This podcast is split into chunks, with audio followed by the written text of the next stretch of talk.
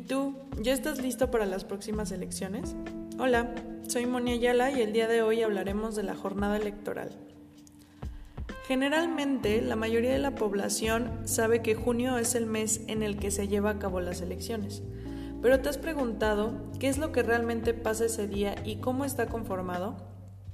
Bueno, pues empecemos por establecer qué es la jornada electoral. Es el día en que las y los ciudadanos votamos para elegir a nuestros representantes y gobernantes. En esta ocasión será el domingo 6 de junio.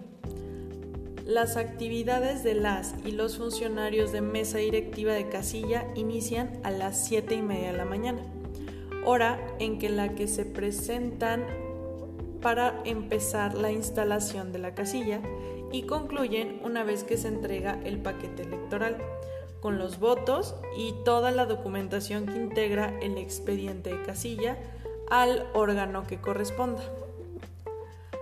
Durante estos procesos electorales concurrentes se instalan casillas únicas para recibir, contar y registrar los votos de ambas elecciones y se integran con nueve funcionarios y o funcionarias.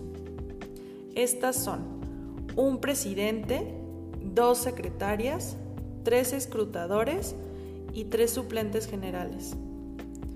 Durante esta jornada, los ciudadanos pueden participar como electores, funcionarios de casilla, representantes de partido político o candidatura independiente, observadores electorales, así como también capacitadores, supervisores, entre otros.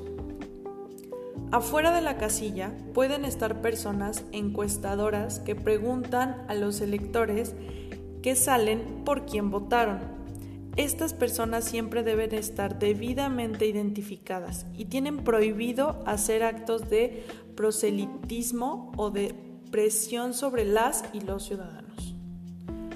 Bueno, pues ahora que ya sabes un poquito más sobre este día tan importante para nuestro país, cuando vuelvas a votar ya podrás identificar a todos los participantes de esta jornada.